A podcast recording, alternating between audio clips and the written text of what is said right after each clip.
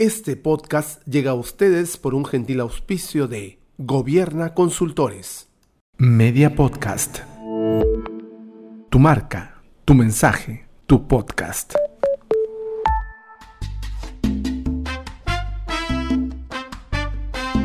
Este es el podcast de análisis político semanal. Se tenía que decir.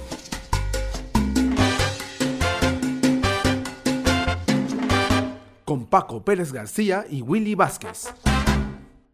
¿Qué tal amigas, amigos? Bienvenidas, bienvenidos a una nueva edición de su podcast. Se tenía que decir, como todas las semanas, estamos listos y preparados para llevarles a ustedes los comentarios de las principales noticias, las informaciones, todos los hechos que han venido marcando tendencia durante la semana. Aquí les habla Paco Pérez García, arroba Paco al Sur en todas las redes sociales.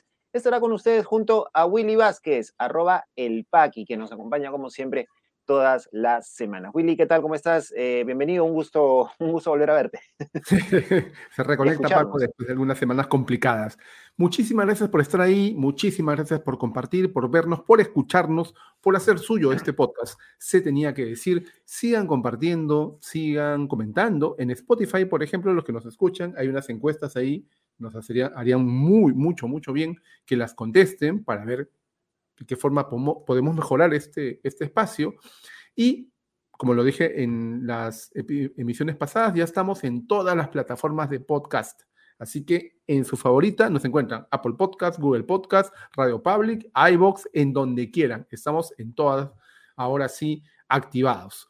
Y como siempre, agradecer a todos ustedes que hacen posible que semana a semana lleguemos con este contenido de periodismo independiente gracias a sus aportes que pueden hacerlos con, a los que no ven en video, con estas dos eh, QR que están en los lados de la pantalla. Y si no, a los que nos escuchan, el número es el siguiente, lo dice Paco Pérez García. El 993-898-570. 993-898-570, el número telefónico para que ustedes puedan eh, apoyarnos a través de las cuentas de Yape y de Blink, o también lo pueden hacer a través del Patreon. Suscríbanse Vuélvanse patrocinadores de nuestro espacio a través de www.patreon.com slash espacio libre 1. Ahí se pueden ustedes eh, incluir y pueden eh, ser patrocinadores de este espacio y apoyarnos también en la producción de otros contenidos que venimos desarrollando desde Espacio Libre y también desde Media Podcast.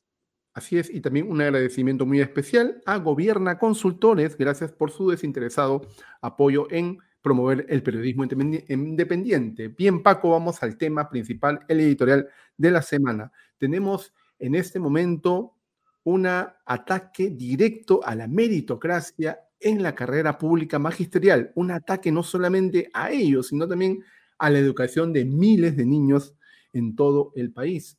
Porque, como veníamos advirtiendo en podcast pasados, estamos gobernados por un equipo de gente que se va a bajar los pocos intentos de reforma que han habido o las reformas que más se han avanzado, que no han sido muchas, que no han sido muy exitosas, pero han sido al menos. Lo poquito que se ha avanzado, este Congreso, coludido con este Ejecutivo, se lo está bajando. Y ahora van a atacar a la educación. Ya tuvieron la SUNEDU, entonces ya fue la SUNEDU, ya la parte de la educación este, pública superior fue, ¿no? Pero ahora vamos a la educación básica regular, a la educación escolar. Y se vienen con todo, Paco. Ya han sendos proyectos de ley, ¿no? Para que los docentes que no han pasado o que no han querido dar o que nunca han dado la evaluación eh, de méritos para poder entrar a la carrera pública magisterial puedan entrar directamente y no pasa nada, ¿no? Y, y recordemos, Paco, que eso ha sido, por si acaso, un, una promesa de campaña de quién? De Pedro Castillo, el repudiado, ¿no? Este golpista que está en la Diroes, este desgraciado, eh, que se. Que por culpa de él ha subido el limón. Por culpa de él pasó todas las pestes que pasan en el país. Ese es su lema de campaña, su eh, promesa de campaña, y ahora está ocupada dentro del Congreso y todos los que son anticastillo no, no dicen nada. No sé cómo lo ves tú.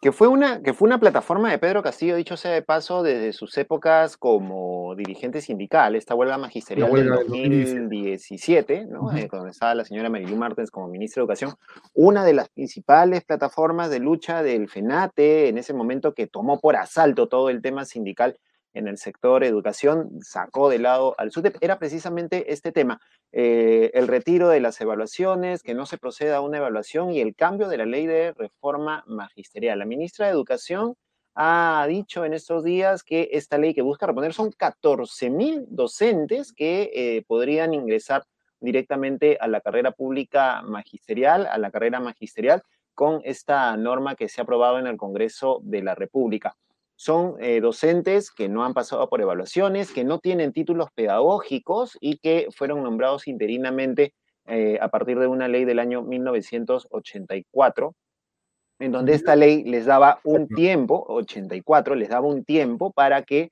sacaran su título profesional.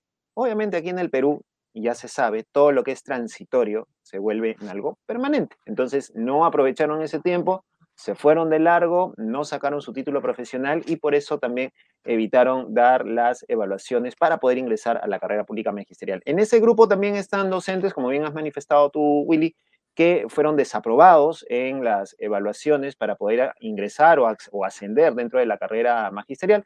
Y hasta siete veces. han estado. Hasta siete veces. Hay uno que hasta siete veces ha sido desaprobado.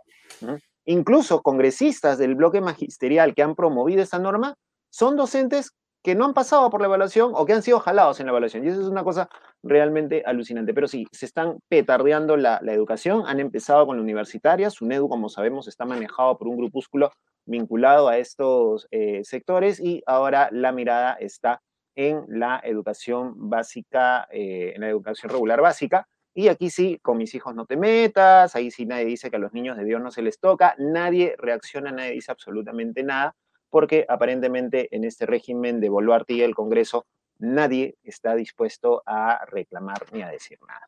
Y, por cierto, del nadie, hay un silencio muy fuerte que ya suena bastante, ¿no? ¿no? El SUTEP no ha dicho nada en esta semana, ¿te has dado cuenta? Sindicato que protege en realidad no solamente a los profesores, sino a la educación pública de calidad, en teoría, no ha dicho nada. Y yo, bueno, lo que se sabe es que dentro del SUTE también hay un tema ahí interno de este, facciones, ¿no? que, que, también apoyan por un lado y otros que están en contra, aunque, bueno, no sé, a cualquiera le convendría, digamos, en la comodidad de la mediocridad, no ser evaluado para poder este, seguir en una carrera pública, en donde en realidad, gracias a esa carrera pública, que últimamente ha tenido muy buenos frutos, un docente que era el peor pagado de la, de la escala pública de profesiones, puede tener acceso a un sueldo no muy bueno, pero mucho mejor. Pero está mucho mejor como estaba antes. Y podrías, de acuerdo a tus capacidades, ir ¿no? Ascendiendo tanto en responsabilidades como en salario, ¿no? Con todo, es, con todo lo, lo, lo, bueno que, que viene de un, de un, trabajo estable, ¿no? Con, con, con estabilidad laboral.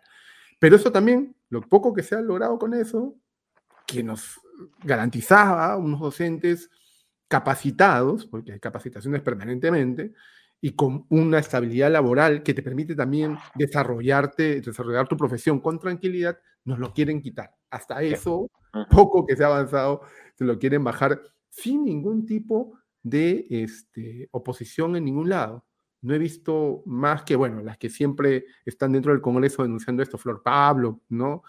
Susel Paredes, y creo que paró de contar, ¿no? Ni los libertarios dicen nada, los libertarios, ¿no? Es lamentable. Están más preocupados por sacarnos de, la Corte Interamericana que, en la educación de los niños. Es una cosa realmente espantosa. Lo que, y, y por cierto, hablando de la Corte Interamericana de Derechos Humanos, no se pierda más adelante la entrevista que vamos a tener con Gisela Ortiz. Ella es activista, representante, pues, ante todos de los eh, familiares de las víctimas de la masacre de la Cantuta. Muy interesante porque hemos tocado muchos temas de memoria también que son importantes tocar.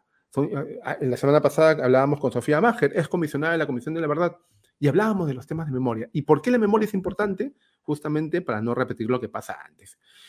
Y bueno, Eh, y vienen más cosas también dentro del podcast. Eh, vamos con lo que viene. Este, vamos a hacer una pequeña pausa que creo que toca ahora. Me parece que sí. Ahora nos vamos, sí. Y nos vamos y regresamos con la sección Los Bytes para comentar todo lo que viene eh, siendo tendencia en redes, en los noticieros y son estas cositas que a ustedes hacen que pongan el hígado sobre la mesa, pero no importa, vamos a ponerlo juntos y vamos a discutir y analizar todos estos temas en Los Bytes, aquí en Se Tenía que Decir. No se vayan. ¿Estás buscando una manera efectiva de comunicarte con tu audiencia y aumentar la visibilidad de tu empresa? Media Podcast es una productora de podcast para empresas y organizaciones con más de 5 años de experiencia en la producción de podcasts periodísticos, noticiosos y de negocios. Nuestro equipo ha desarrollado podcasts en organizaciones del Estado, empresas e instituciones. Además contamos con especializaciones en producción de podcasts en Argentina y Alemania trabajamos para ofrecerte producciones de alta calidad. En Media Podcast nos apasiona contar historias que conecten con todas las audiencias. Creamos podcasts que informan, entretienen y aportan. Nuestros podcasts están disponibles en diferentes plataformas de streaming, lo que significa que tu audiencia podrá acceder a ellos desde cualquier lugar y en cualquier momento. ¿Quieres llevar la comunicación de tu empresa al siguiente nivel? Búscanos en redes sociales como Media Podcast PE o escríbenos al 992-753335. Contáctanos hoy mismo para saber cómo podemos ayudarte. Media Podcast. Tu marca, tu mensaje, tu podcast.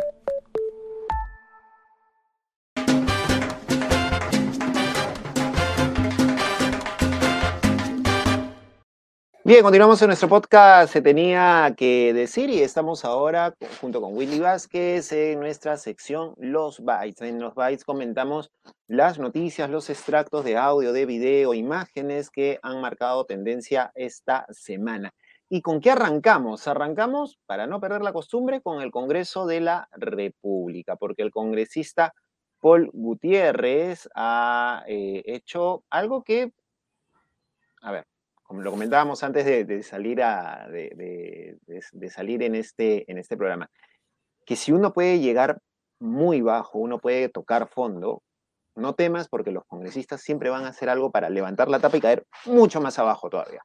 Negarle la pensión, la pensión, la pensión alimenticia a su hija, aprovechando en crear una ley a su favor ¿no es cierto? Y además porque eh, señalaba que no le gustó el cambio de nombre que le hicieron a la niña. Escuchemos. eso la pensión. Vamos a escucharlo. Escuchémoslo. Responsabilidad de los padres. ¿Usted se considera un padre responsable? Por supuesto que sí. ¿Y entonces por, qué en tres oportunidades ha intentado suspender el pago de la pensión a su, a su hija? ¿Es cierto que usted no quiso pagar la pensión de su hija porque no le gustaba el nombre de su hija?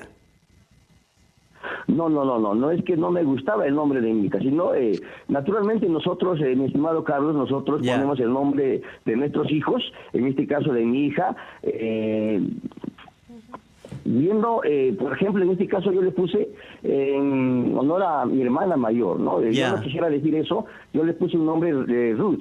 Yo tuve una hermana mayor que falleció, yo le puse ese nombre. Pero lamentablemente cuando yo yo fui a pagar la pensión de mi hija, me di con la sorpresa de que la mamá lo había cambiado de nombre. Ya, bueno, le cambió el nombre y por eso, quiso suspender el pago de la pensión.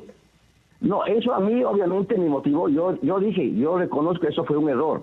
Eso fue un error. Pero lamentablemente. Porque es, algo inconcebible que usted no quiera pagar la pensión de su hija porque no le gusta el nombre, porque le pusieron otro nombre. Es algo inconcebible. Un padre, ¿cómo puede hacer una cosa así? El amigo, este, siempre me viene un nombre. Carlos Villarreal, ofendidísimo, es papá, y creo que los papás nos ofendemos del doble, ¿no? Los papás de hijas, todavía Paco también, papá de una niña, yo soy papá de una niña, entonces no nos cabe en la mente. no se puede ser tan basura, ya, perdón, no, ya, no se puede ser tan basura como para, para hacer eso, ¿no? O sea, puedes hay mil pretextos para no pasar una pensión alimenticia, yo he escuchado pretextos realmente alucinantes e increíbles y que son pretextos, ¿eh? O sea, pretextos, no razones ni argumentos, pretextos. Pero el, peor es este, ¿no? Claro, porque tú puedes negociar ya porque tuviste un problema en el trabajo, porque te despidieron, ahí puedes negociar, concretar con, la, con la madre de la, de la criatura, pero vamos, no te voy a pagar porque le cambiaste el nombre a la niña y no me gustó, o sea, hay que ser bastante miserable para eso, ¿no? Y, es realmente lamentable eso. Y, ponte a pensar en el escenario, ¿no? ¿Cómo le cambió el nombre? Porque la mamá fue a registrar a la niña y ¿dónde está el papá? Exacto. ¿Será porque se mandó mudar en ese momento? Que no estuvo ahí, ¿no? Eh, no queremos entrar en detalles personales del congresista, pero ya cuando va a ser una ley, ¿no? Con nombre propio, que lo va a beneficiar directamente, ya es de interés público y por eso lo tocamos y tenemos, creo, toda la razón de volcar la indignación ciudadana con respecto a eso y por eso tienen 6% de aprobación, pues, ¿no? todos, hacen, todos hacen em, este, leyes. ¿Hacen unos méritos? Y hacen leyes con nombre propio, o sea... Lo hizo el presidente del Congreso para salvarse de una sentencia judicial, ¿no? Que salió más o menos bien parado, igual tiene que ver todo el tema de la reparación civil, pero es terrible. O sea, están haciendo leyes con nombre propio para salvarse de manera individual y, eso en un país normal, eh, por poco menos que eso podría ser procesado judicialmente o, retirado ¿no? del, cargo. Pero, que por cierto, el troll center del, del congresista Soto, presidente del Congreso, no pasa nada, ¿no? Hasta ahorita el pata está ahí incólume. Yo creo que ha habido en la mesa directiva pasada con la señora esta de APP también, la que fue... Con Lady Camones. Lady Camones, por muchísimo menos la cambiaron. Y mira acá. Entre comillas por soplona, ¿no? Entre comillas, según la gente de Alianza para el Progreso, por, por soplona, por filtrar audios. Por, por desleal, ¿no? Por, hacerle conocer a todo el Perú, a todo el mundo, los reales este, motivaciones de su líder, César Acuña. Pues no olvidemos eso también. Este señor Soto también es de Alianza para el Progreso y parece que hay una acuerdo bajo la mesa de que el pata se quede donde está. Lamentable lo que pasa en el Congreso, no nos cansamos de decir eso, parece que dijéramos la misma noticia todas las semanas, ¿no? Hay algo que lamentar en el Congreso todas las semanas, lamentablemente, desde hace seis meses, que hace siete meses ya que se hace este podcast, ocho meses que se hace este podcast. ¿Ocho meses ya? Gana seria.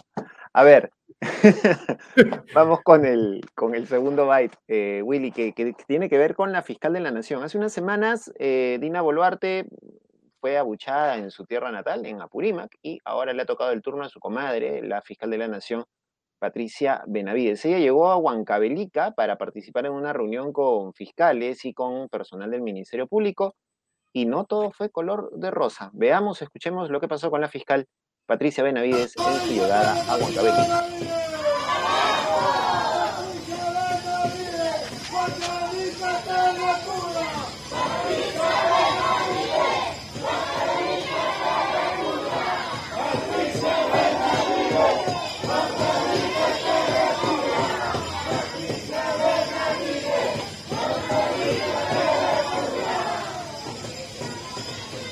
Muchos, pero son. Ahí están, podemos apreciar a esta pequeña, este grupo de gente que está acordonada por la policía para que no se acerquen, gritando fuerte, ¿ah? Es que hay, hay una eh, desaprobación muy alta de, la, de las autoridades en total, y Huancavelica fue uno de los centros también de violencia en inicios del año, año inicios de este año finales del año, pasado en las protestas contra este régimen y las personas están indignadas. Ahora, no, no todos podrán salir, no todos dirán, pero están significativamente un grupo. Un grupo pequeño como tú eh, logrado observar y observamos en las imágenes, pero el miedo es mucho mayor. Para ese grupo pequeño de personas necesitabas 50 policías para retenerlos. Entonces, el miedo está. ¿Y por qué el miedo? Porque eso puede escalar, porque ya escaló. ¿No? Ahora las preocupaciones de la población son diferentes, ¿no? El precio del limón, el canasta familiar, no hay GLP, etcétera, ¿no? Y, en, y, en, regiones habrán otras preocupaciones también, todas de índole económico. El costo de vida ha subido, la inflación también. El ministro de Economía ha tenido que aceptar la realidad de que no vamos a crecer pese a sus proyecciones iniciales demasiado esperanzadoras de tener un 2.5% y ha tenido que aceptar que estamos en el 1.5% de crecimiento en el año, que significa casi, casi un tema negativo. Entonces, eso afecta directamente a las personas que están más orientadas, interesadas en subsistir diariamente. Entonces, no todos saldrán porque están más preocupados en otra cosa, pero la incomodidad y el descontento, ¿no? Porque la gente no es idiota, se da cuenta que esta señora, Patricia Benavides, que por cierto, eh, no quiere que la Junta Nacional, de de Justicia lo investigue y por eso acude al Congreso para que la señora Patricia Chirinos, la, que manda la moto por, por lo general encargada del vicariato político en el Congreso, para bajársela a, la eh, miembro de la Junta Nacional de Justicia que está investigando justamente la fiscal. La quieren sacar por mayoría de edad, qué sé yo, por, por exceso de edad. Entonces, se dan cuenta, las personas se dan cuenta, y se dan cuenta no porque les contemos cuentos, porque ahí está, o sea, lo que están haciendo los poderes fácticos es demasiado obvio, lo hacen permanentemente, ¿no? Y bueno, y porque felizmente hay espacios para medios independientes como este, en donde contamos lo que no cuentan la organización ni los que tienen intereses en que no se sepa, ¿no? Entonces, ahí está. A mí me parece, Paco, que ahí está. Ahí está el tema. permanente con las autoridades, ¿no? Bien, vamos con el tercer y último byte. Esto es una noticia que ha ocurrido recientemente eh, en Putis, en Ayacucho, una zona que ha sido fuertemente golpeada por la violencia terrorista y por la, por la violencia de Estado, eh, ¿no? durante la época del conflicto armado interno, y que aparentemente no sale todavía de esa espiral de violencia que se produce ahora por las fuerzas del narcotráfico y es que esta zona de Putis ha sido, eh, se ha convertido en una zona que forma parte de la ruta del tráfico de drogas en el Brain, en los valles del río Apurímac, en Imaneño. Y eh, ha ocurrido un enfrentamiento entre fuerzas de seguridad y eh, lo que llama el gobierno los remanentes terroristas, pero que en verdad se trata de grupos de narcotráfico. Fallecieron cuatro militares producto de esta emboscada, de este enfrentamiento, y ha sido una situación lamentable. Vamos a ver qué tenemos a propósito de esta, de esta nota. Las palabras del alcalde de Puti, su testimonio, ¿no? adelante. Todo era silencio, que daba miedo a regresar, señor periodista, porque la mm. muerte era en nuestro lado, da ganas de llorar ahorita. Entonces, eh, eh, todavía sigue, por favor, pedimos al Estado peruano, a la presidenta, por favor, que evalúe, que haga una atención permanente. Queremos rescatar lo, lo, dramático del testimonio del alcalde de Putis, pero el Comando Conjunto de las Fuerzas Armadas ha dicho que ha sido un enfrentamiento contra terroristas. Hay un interés ahí de mantener el cuco arriba, terroristas, ¿no? Cuando ya muchos especialistas aquí mismo en este podcast, hemos tenido antes a Jaime Antesana, que pone los puntos sobre las IES, no hay otra persona más enterada en el tema narcotráfico en el país, que ha asegurado que este ataque ha sido básicamente de narcotraficantes. Los policías habían eh, decomisado, perdón, los militares habían decomisado droga, clorhidrato de cocaína, PVC, qué sé yo, no sé lo que cocaína, lo que hay en, en, y lo que han ido eh, un escuadrón de, narcotraficantes a recuperar la mercancía. Y eso es lo que ha sido, una recuperación de mercancía contra el narcotráfico, cosa que no ninguneamos ni le quitamos importancia por supuesto, delincuentes narcotraficantes, ¿no? No terroristas, por último, ¿no? O sea, lo, como bien menciona, están tratando de, levantar este cuco eh, en una coyuntura bastante particular, ¿no? Cuando ahora se está discutiendo esta demanda que presentó el líder del Movimiento Revolucionario Tupac Amaru, el líder terrorista Víctor Polay, ante la Comisión Interamericana y que la Comisión ha admitido o sea, admitido a trámite, igual como suele suceder con cualquier eh, documento o con cualquier demanda que se, que se presente. Está obligada la comisión a recibirla, admitirla a trámite y seguramente más adelante lo que se va a decir es que no hay lugar a ningún tipo de, reclamo. Seguramente podría ser ese el caso. Y si se diera el caso contrario, pues el Estado peruano va a tener que eh, defenderse frente a esta, a esta demanda que se produce también seguramente por algunas irregularidades que se cometieron en su momento con, contra Víctor Polay Campos. Pero vamos, el tema es que se agarra el tema de Víctor Polay, se produce este atentado y nuevamente se esgrime la figura del terrorismo, del terrorismo, del terrorismo, cuando estamos a semanas nuevamente de una nueva movilización nacional en contra del régimen de Dina Boluarte, en donde seguramente en las próximas semanas habrá nuevamente el terruqueo intenso y vamos a estar hablando nuevamente, tratando de hacerle entender a la gente o hacerle entender a los termocéfalos de que una movilización, una manifestación no es terrorismo, es un derecho a la protesta, un derecho legítimo a la protesta, pero se están encargando nuevamente de generar el colchón necesario para eh, tener a la gente asustada y hablar de terrorismo y, ¿por qué no?, utilizar el terrorismo como un instrumento también de criminalización de la protesta, ¿no? Y recordemos que el terruqueo es delito y no nos vamos a cansar de decir las cosas como son, ¿no? Como bien dice Paco, protestar no, no es un acto terrorista.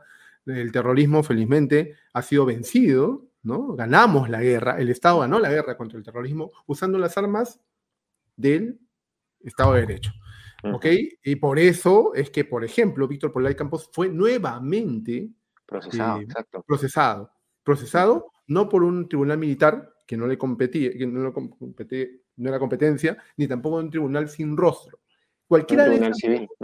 si hubiese estado eh, con cadena perpetua por esas dos figuras, fácilmente fallaban a su favor en cualquier corte internacional. Por eso es que se decidió volver a procesarlo en cárcel con estos 35 años de prisión, 25 años de prisión, que por cierto terminan ahora en tres años. Y ese es un tema, por ejemplo, que podría ser muy importante para la policía, ¿no? Hay muchos terroristas que están cumpliendo sentencia, o sea, no, no están como Abimael, qué sé yo, este, otros mandos grandes terroristas a cadena perpetua o a más de una cadena perpetua. No, hay muchos terroristas que han sido mandos medios eh, que, han sido condenados a 25, 30 años de prisión, y bueno, eso ha pasado hace 30 años. Entonces, Maritza Garrido Leca es una de las que salió en, libertad, ¿no? Ya una vez cumplida su, sentencia, y hasta donde se sabe, no se sabe nada de la señora, igual que Lori Berenson. ¿no? Lori Berenson regresó a su país, por cierto. Oye, yo la crucé una vez en, una, en, un bus. Lori Berenson, perdón, dije Maritza Garrido Leca, estoy hablando de Lori, Berenson es la que salió liberada. este, y bueno, ¿qué hay con ello, no sería bueno también este, tener en cuenta que, por un lado, pueden haber sido, o sea, uno, cumple su condena y se reinserta en la sociedad, pero no, siempre es bueno darle una revisada a ver si en qué anda, ¿no? Por si acaso, de repente la policía debería hacer eso en vez de estar eh, persiguiendo a personas que ejercen su legítimo derecho a la protesta. El terrorismo, no lo olvidemos. El 2034, sin ir más lejos, dentro de unos 11 años, si es que sigue gozando de buena salud como hasta ahora, Alberto Fujimori también podría estar en libertad. Así que, bueno, también ese va a ser un tema interesante de discutir llegado el momento, ¿no? Por cierto, y solamente para terminar, ¿qué va a pasar cuando fallezca? Porque van a fallecer, todos vamos a morir de algo en algún momento, mm, Alberto Fujimori, ¿no? Uy, no, eso, eso va a ser un martirologio, ¿no? O sea, eso va a ser Vamos a tener un nuevo mártir en la, en la política. La Escuela Naranja va a pasar a llamarse Escuela de Formación Política Alberto Fujimori Fujimori. Vas a ver, ah, ah, lo firmo, ¿ah? lo firmo, lo firmo, lo firmo. Pero así como a la salud de hierro, el expresidente nos entierra a todos antes de morir. Sí, es fácil, ¿ah? hasta ahora va a terminar enterrando a Castillo y a Toledo. Sí. Compañeros. no sigo porque los chistes se vuelven muy crueles a estos. bueno. bueno, estos fueron los bytes aquí en Se Tenía que Decir. Volvemos con nuestra sección La Conversa para hablar con Gisela Ortiz, representante de los familiares del caso La Cantuta.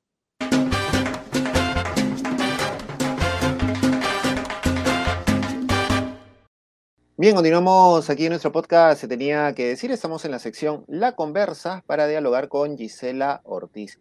Gisela es una de las representantes de los familiares del caso La Cantuta y es que la semana que ha pasado ha marcado un hito bastante importante en lo que se refiere al tema de memoria histórica y a la lucha por la búsqueda de justicia en nuestro país. Los restos de cinco estudiantes desaparecidos en el año 1992 por el régimen fujimorista fueron repatriados de Inglaterra y 30 años después finalmente fueron entregados a sus familiares para que recibieran sepultura y ha sido un capítulo importante en un momento, en una época en donde la impunidad pareciera estar rondando nuevamente en varios aspectos. Para hablar sobre ello, estamos aquí con Gisela, quien le damos la más cordial bienvenida. Gisela, ¿qué tal? ¿Cómo estás? Bienvenida a Se Tenía que Decir.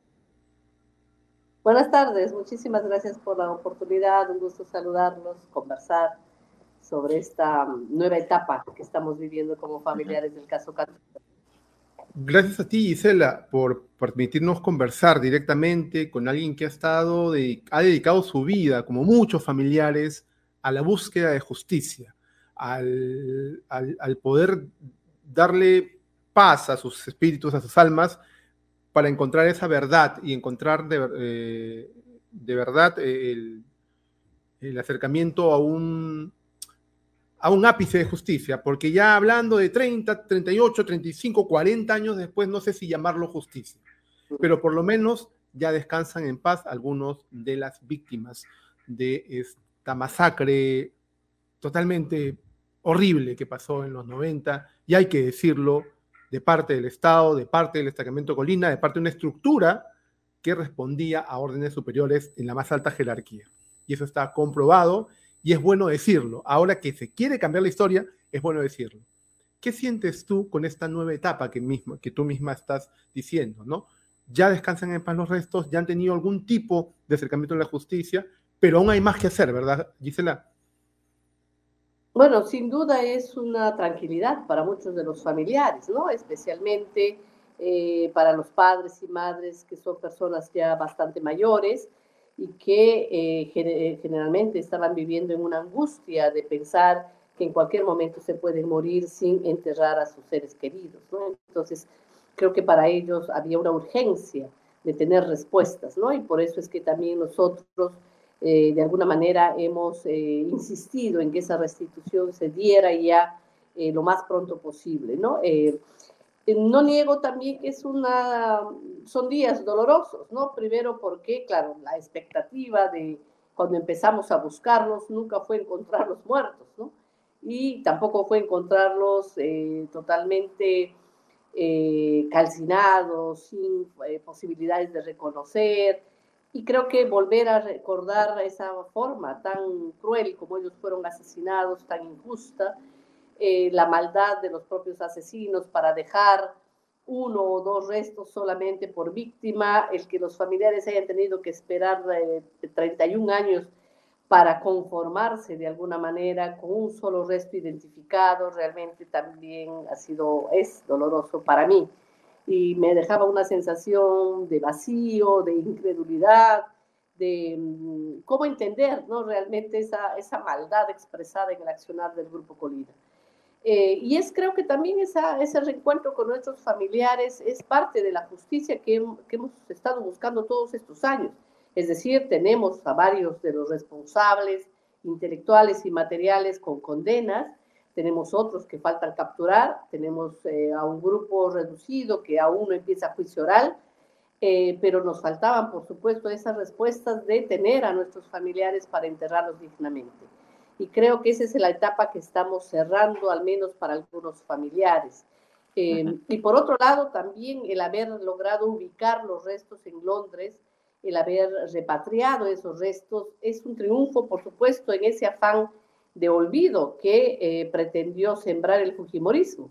Esos restos fueron enviados a Londres por em, la entonces fiscal de la Nación, Blanca Delida Colán, y nunca más nos dieron ningún tipo de información. Y ahora que hemos conocido los documentos, hemos visto que ellos informaron del proceso eh, y que Blanca Delida directamente eh, señaló que esa información fuera enviada al fuero militar. Eh, y que ahí hubo una identificación, la de Felipe Flores Chipana, que fue identificado en el año 93 y que nadie se atrevió a decirlo, ¿no? Entonces eso también eh, dimensiona lo peligroso que es estos gobiernos autoritarios, estos gobiernos dictatoriales que concentran el poder. Hay que recordar que durante la dictadura de Fujimori Montesinos, tanto el Poder Judicial como el Ministerio Público como relaciones exteriores y todo el cuerpo diplomático en realidad fueron eh, intervenidos y tomados por el Fujimorismo, ¿no? Y justamente esa falta de información tiene que ver con esa manipulación de poderes que deberían ser siempre eh, independientes y que deberían ser una garantía de derechos para las víctimas. ¿no? Entonces, creo que también este proceso ha servido eh, para desnudar ¿no? nuevamente lo que significó el régimen de Fujimori y Montesinos. Y, gobiernos dictatoriales, un régimen dictatorial, un régimen fujimorista que aparentemente actualmente muchos eh, añoran, ¿no? solamente sus seguidores, sino esta nueva hornada de, políticos que han, que han venido apareciendo, que están en el Congreso de la República actualmente, exmilitares y otros personajes, que están fustigando actualmente el tema de salgamos de la Comisión Interamericana, hay que renunciar a esto. Se utiliza el caso de Víctor Polay como una excusa para nuevamente hablar sobre ese tema y, el peligro que significaría esto para dejar a muchas personas como ustedes y otras más que, que están siguiendo sus casos y otras más que podrían llegar sin una alternativa de poder encontrar una justicia que ha sido ajena aquí en el país. ¿No es así, Gisela? Bueno, quien no ha sufrido una violación de derechos humanos, creo que no puede darse cuenta de la importancia de contar con estos recursos, como el propio sistema interamericano de derechos humanos, que son una garantía. Eh, durante la época de Fujimori Montesinos, nosotros como familiares no tuvimos acceso a procesos de investigación, procesos de verdad, procesos de justicia. Eh, hay que recordar que el caso Cantuta fue sacado del fuero común y enviado al fuero militar como una garantía de impunidad y que luego en el año 95 se dieron leyes de amnistía justamente para poner en libertad a estos asesinos que volvieran a sus trabajos como si nada hubiera ocurrido sin garantizar ningún derecho a los familiares. Entonces, el sistema interamericano, desde la Comisión y la Corte Interamericana de Derechos Humanos, para nosotros fueron la única alternativa de ser escuchados, de que se atendiera nuestros derechos y que de alguna manera recordara al Estado peruano la obligación que tiene de investigar, de sancionar, de buscar a nuestros desaparecidos. Si ahora se está buscando a los cuerpos de Cantuta, es justamente porque la sentencia de la Corte Interamericana del año 2006 en el caso Cantuta obliga al Estado peruano a continuar con la búsqueda, con la identificación y con la restitución. Entonces sí creo que es también oportuno alertar a todos quienes hacen de esta utilización política del caso de Polay Campos, un caso presentado hace mucho tiempo al sistema interamericano y que ahora eh, de pronto lo ventilan como una justificación para salirse de este sistema, eh, que no están dimensionando realmente la orfandad en la cual nos quedaríamos las víctimas y los familiares. Y no solamente de casos graves de violaciones a los derechos humanos, no solamente para casos de tortura, ejecución o desaparición forzada. Al sistema interamericano también han llegado trabajadores despedidos, eh, los ex magistrados del Tribunal Constitucional que fueron sacados por Fujimori Montesinos, las ex congresistas fujimoristas, Marta Chávez, Luz Salgado, que tienen también un fallo favorable del sistema y por el cual les han pagado la reparación civil por el despido arbitrario. Entonces, es un sistema de garantías, es un sistema independiente que de alguna manera le da voz a los familiares, a sus eh, organismos defensores de derechos humanos, para que eh, recuerde al Estado peruano las obligaciones que tiene. Entonces, sí creo yo que hay que eh, alertar de esta manipulación que se está haciendo y volver a recordar la importancia de un sistema que garantice derechos. Ahora, lo, lo que quería preguntarte en este momento es, ha pasado del caso La Cantuta, del, del, gobierno de Fujimori, de este autoritarismo, de estas desapariciones forzadas, de esos asesinatos de parte de, la, de las fuerzas del orden hacia la población civil indefensa, ya más de 30 años. Y nos encontramos en un régimen que no solo añora esas cosas, sino que las comete. Tenemos muertos en este, en este gobierno nefasto. Eh, y eh, además todo intento de negarlo, como fue en su momento, recuerdo yo, ¿no? Este, los que ya tenemos un poco más de memoria, hemos sido un poco más grandecitos cuando pasan estas cosas en los 90, este, lo negaban, de repente se autotorturaron, decían por ahí, ¿no? Se autosecuestraron y tonterías por el estilo negar el hecho, no tener responsabilidad, nuevamente está haciendo la defensa de aquellos que cometen crímenes contra los derechos humanos. Ustedes, tú como, activista, como representante de las víctimas, ¿cómo te sienten? ¿Cómo se, sienten ustedes que después de casi 40 años volvamos a pasar lo mismo? Casi lo mismo en todo caso. Bueno, no hay un aprendizaje histórico tampoco de estos procesos que hemos vivido, ¿no? Eh, la propia Comisión de la Verdad y Reconciliación hizo una investigación, un trabajo durante un informe, está el informe, hay un resumen del informe y hay gente que lo sigue criticando sin siquiera leerlo o conocerlo. Y gran parte de no conocer es justamente volver a cometer los mismos errores. Eh, por supuesto, para gobiernos autoritarios, la forma más fácil de gobernar es siempre silenciando, no solamente las voces que se levantan para denunciar los crímenes que se cometen, sino también a quienes se organizan y se movilizan, ¿no? Y asesinarlos cobardemente, justificando además esos crímenes como si fueran terroristas o violentistas, eh, eh, estigmatizando a las víctimas y a sus familiares y buscando las salidas legales para no asumir las responsabilidades penales de esos crímenes. Y eso es lo que estamos viviendo ahora. Y en realidad duele porque nosotros como familiares también hemos eh, participado en todo este proceso durante 30 años de nuestra vida, justamente pensando en que estos crímenes no vuelvan a cometerse nunca más y nos damos cuenta pues que eh, violar derechos humanos es una decisión sencilla para quienes están en el poder porque saben que se les garantiza la impunidad. Y eso es algo que hay que denunciar constantemente porque quienes asumimos la búsqueda de justicia somos los familiares. No hay un Estado que nos defienda, no hay un Ministerio Público que vele porque realmente haya un proceso de justicia y somos los familiares quienes tenemos que dedicar años de nuestras vidas a eh, perseguir a los violadores de derechos humanos. Incluso, incluso más bien el Estado trata ¿no? de, bloquear estas, estas demandas, ¿no? envía a sus abogados ante la comisión, ante la corte, y es un poco eh, bastante complicado.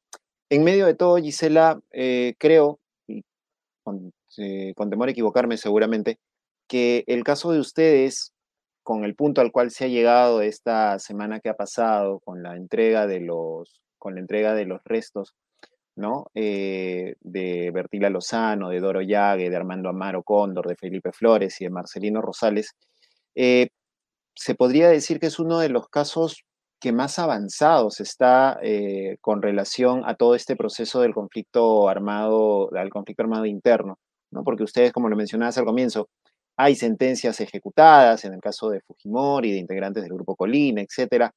Hay restos entregados, aparecidos, enterrados, ¿no? Todavía faltan los restos de tres compañeros más, pero digamos, eh, es uno de los procesos más avanzados. ¿Qué, se le puede decir a estas familias que todavía esperan ¿no? Eh, el tema de la, de la, llegada de la justicia? Porque hay casos de los 80 ¿no? que todavía no están siendo procesados y esa es una demora insana por parte de la, justicia nacional. ¿Qué, se le puede decir a esas familias? ¿Qué se le puede decir a las familias de las nuevas víctimas del Estado, de lo que ha ocurrido este año con el gobierno de Boluarte, que están peleando desde ahora la búsqueda de una justicia? No, sin duda nosotros nos reconocemos afortunados en un país donde la impunidad es la regla.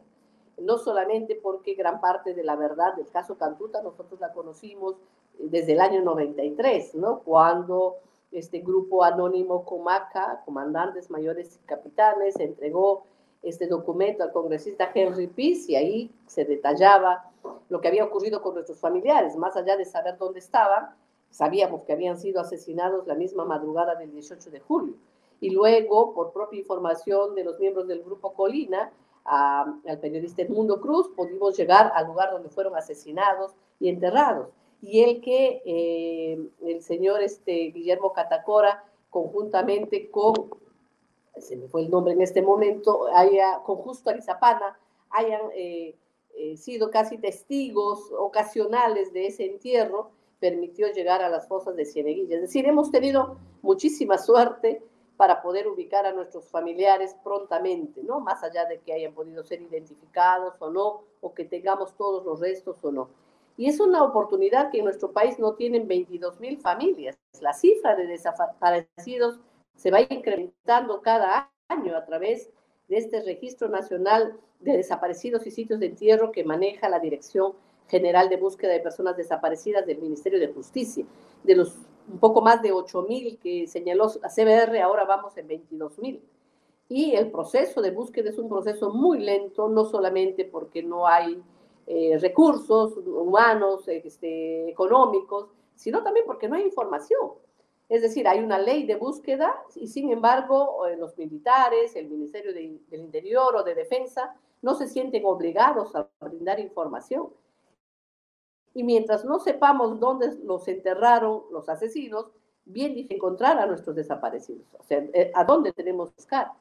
Esa información es necesaria y por eso es importante también que se generen campañas para, eh, de alguna manera, motivar a quienes tienen información a que la brinden, porque los familiares estamos eh, viviendo en un dolor continuo y en una angustia y que parte de ese proceso de justicia tiene también acercar la información.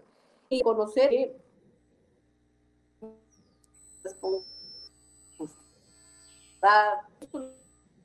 y digo duele pues, uno tiene que ir a la universidad o tienes de darte a buscar qué trabajo te dedicas a caminar detrás de estos procesos porque si no caminas, si no insistes, tampoco avanza porque nuevamente no hay autoridades que te representen o que te defiendan. Y ahí los organismos de derechos como APODE son eh, aliados, por supuesto, en toda esta lucha. Eh, y duele también porque estamos hablando de crímenes, de violaciones a los derechos humanos que han mm, ocurrido en diciembre y enero de este año, eh, donde el Ministerio Público está cambiando una y otra vez las reglas de juego, cambiando a los fiscales, cambiando la jurisdicción, volviendo más engorroso, un proceso que debería ser eh, de garantía para los familiares y que por familiares van a tener quizás que esperar 20, 30 años para que se les haga justicia, ¿no? Entonces, eh, como está pasando con el caso Inti Bryan, ¿no? Donde también hay una demora innecesaria, donde el propio Congreso ha terminado de garantizar la impunidad a muchos de los responsables. Entonces, son procesos bien complicados y que requieren no solamente de la voz de los familiares, sino también de la sociedad, ¿no? de los partidos políticos, de las organizaciones de jóvenes, de los estudios de la comunicación, que no se olviden de estos temas, que no se piense que son temas del pasado, que se siga hablando de lo que ocurre, porque realmente es un drama familiar. Y porque cuando hablamos de la necesidad de eh, un país reconciliado, un país donde realmente se fortalezca la democracia, tenemos deudas históricas, ¿no? De impunidad, falta de reparación, de a los eh, sentenciados y todos esos procesos que están pendientes. Realmente. Para terminar, Gisela, eh, hablaste al inicio de la entrevista de una nueva etapa y efectivamente se abre una nueva etapa en el caso de la Cantuta y algunos otros casos más que han logrado algunas sentencias. ¿Cómo poder ver de ahora en adelante esto, aunque ya se ha adelantado un poco? El tema de memoria es muy importante, el tema de que no haya impunidad es importante y que el mensaje quede claro, ¿no? Al gobierno actual. La justicia tarda, pero va a llegar. O sea, no crean que se van a liberar ahorita porque tienen a la fiscal de la nación al costado de aliada. Fue Blanca Colán en su momento y miren, le llegó también su, este, la justicia.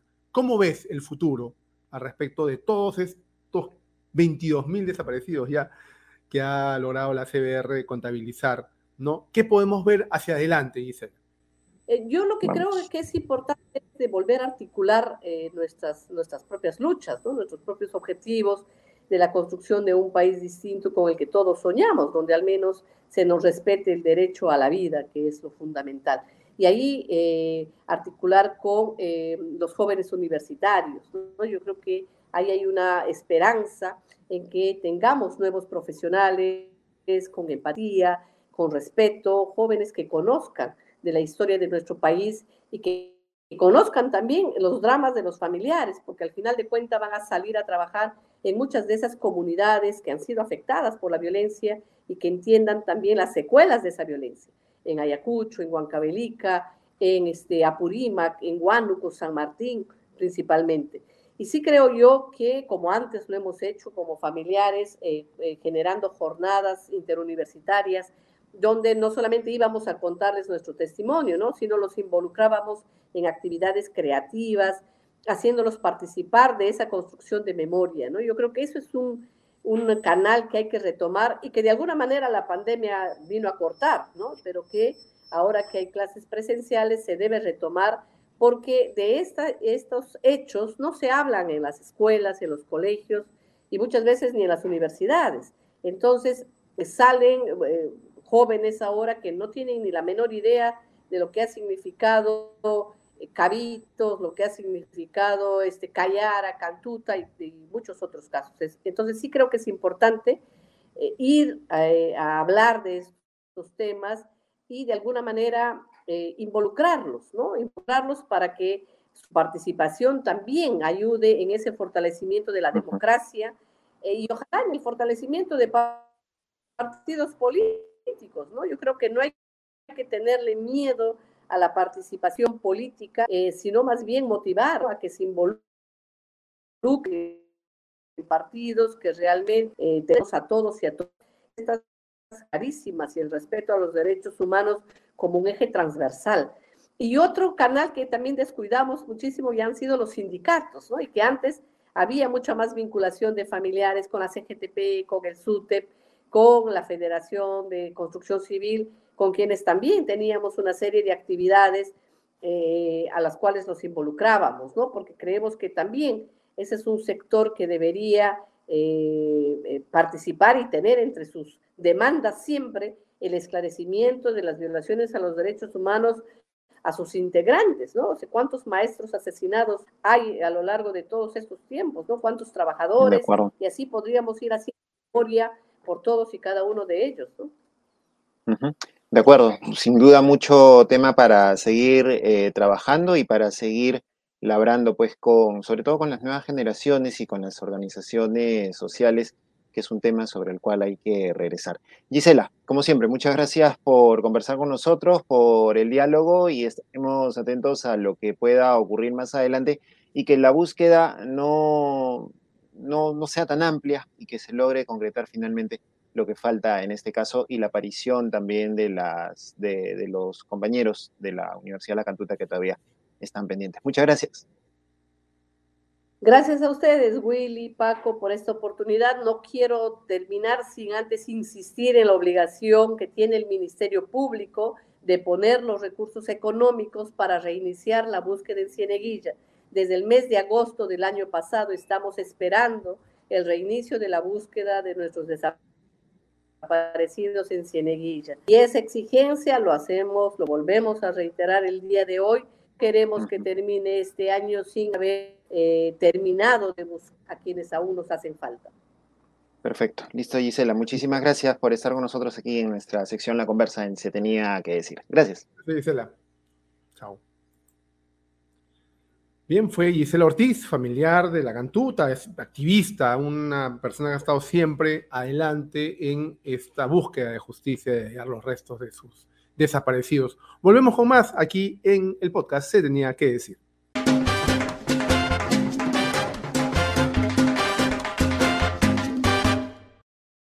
Y bien, aquí en nuestro podcast se tenía que decir, vamos ahora con nuestra sección Pese a todo positivo, el espacio donde tratamos de rescatar noticias que eh, vienen cargadas de entusiasmo, cargadas de emoción, con cosas positivas, más allá de la coyuntura política. Y siempre esas noticias positivas, Willy, las rescatamos de los ámbitos de la cultura y del deporte también. La cultura y el deporte están dando resultados bastante bonitos y un resultado que ha sido bonito, hay que aceptarlo por eh, todo lo que viene alrededor, ha sido el triunfo eh, de las chicas del equipo femenino de Universitario de Deportes, que finalmente lograron voltear el marcador en contra del partido en, el Alejandro Villanueva y ganaron este fin de semana por dos goles a cero, coronándose como campeonas de la Liga Femenina.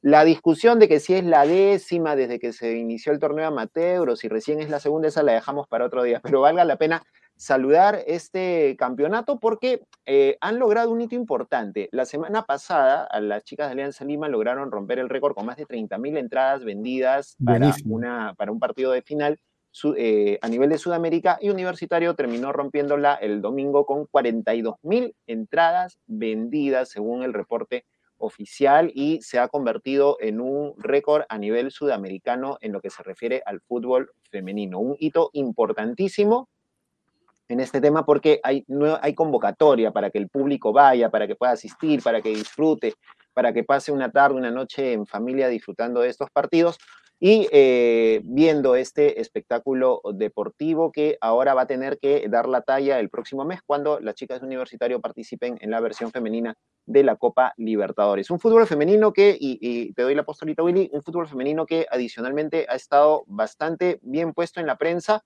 por el campeonato mundial, el mundial de fútbol femenino que, bueno, se empañó con la tontería que hizo el presidente de la Federación Española de Fútbol, la estupidez que hizo Luis Rubiales, pero ha marcado un hito importante porque eh, se ha desarrollado este mundial a la misma altura de un mundial de fútbol masculino.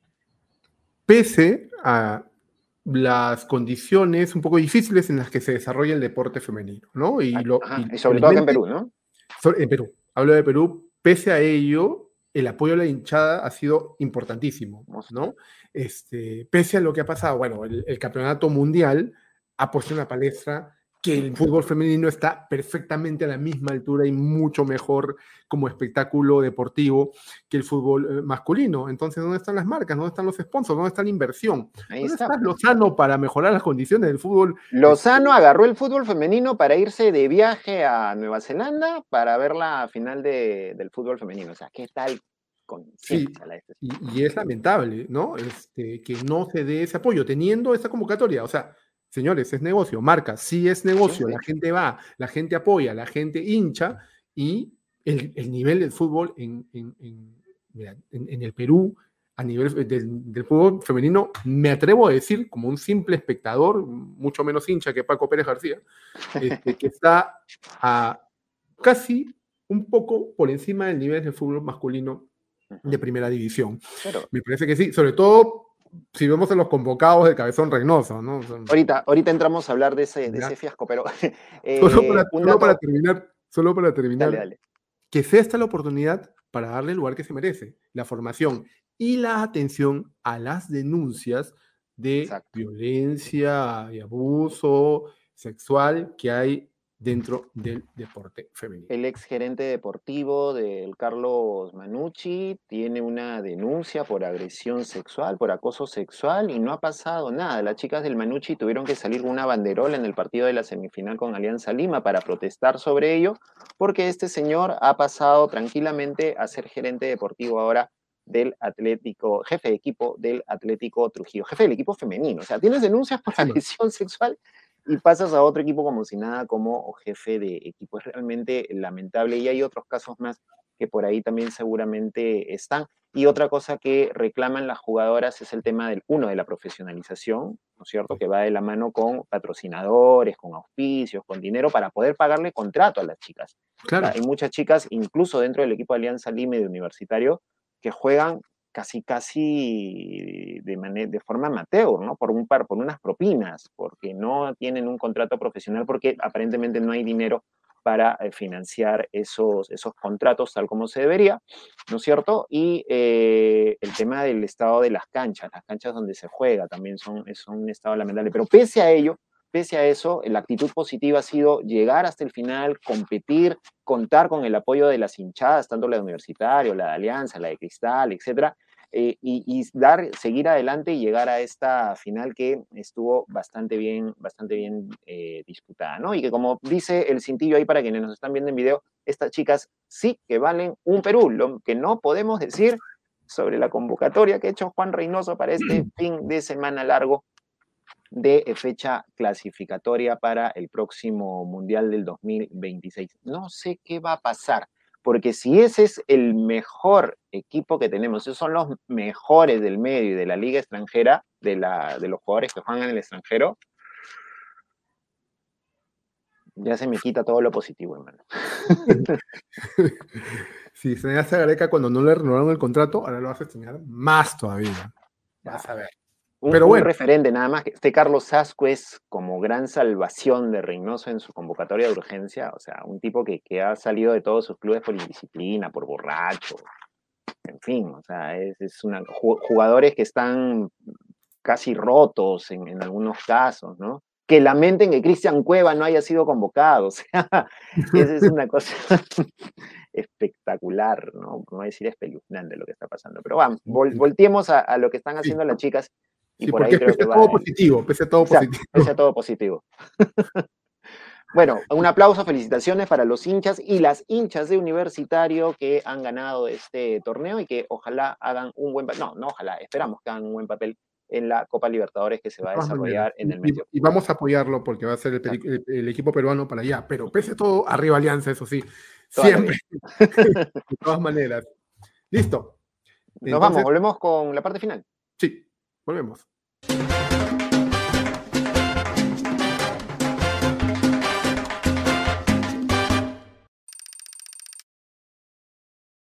Y bien, llegamos al final de nuestro podcast. Se tenía que decir, como siempre, un gusto haber estado con ustedes compartiendo esta información. Recuerden, el podcast es de ustedes, compártanlo, difúndanlo, utilicen los bytes que salen en las redes sociales, porque ahora sí van a salir.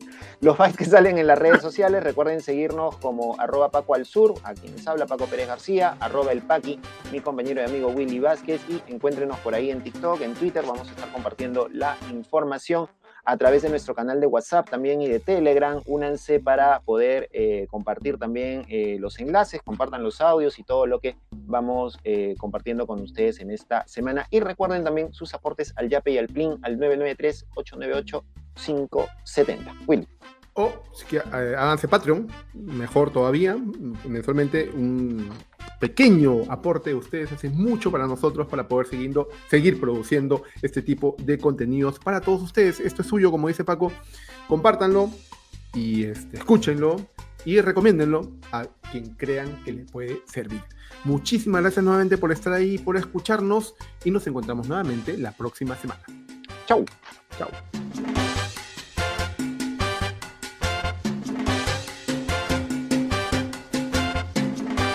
Hasta aquí el podcast de análisis político semanal Se tenía que decir, una producción de Paquimedia Comunicaciones y Espacio Libre. Puedes escuchar todos nuestros episodios en Spotify y YouTube. Media Podcast. Tu marca, tu mensaje, tu podcast.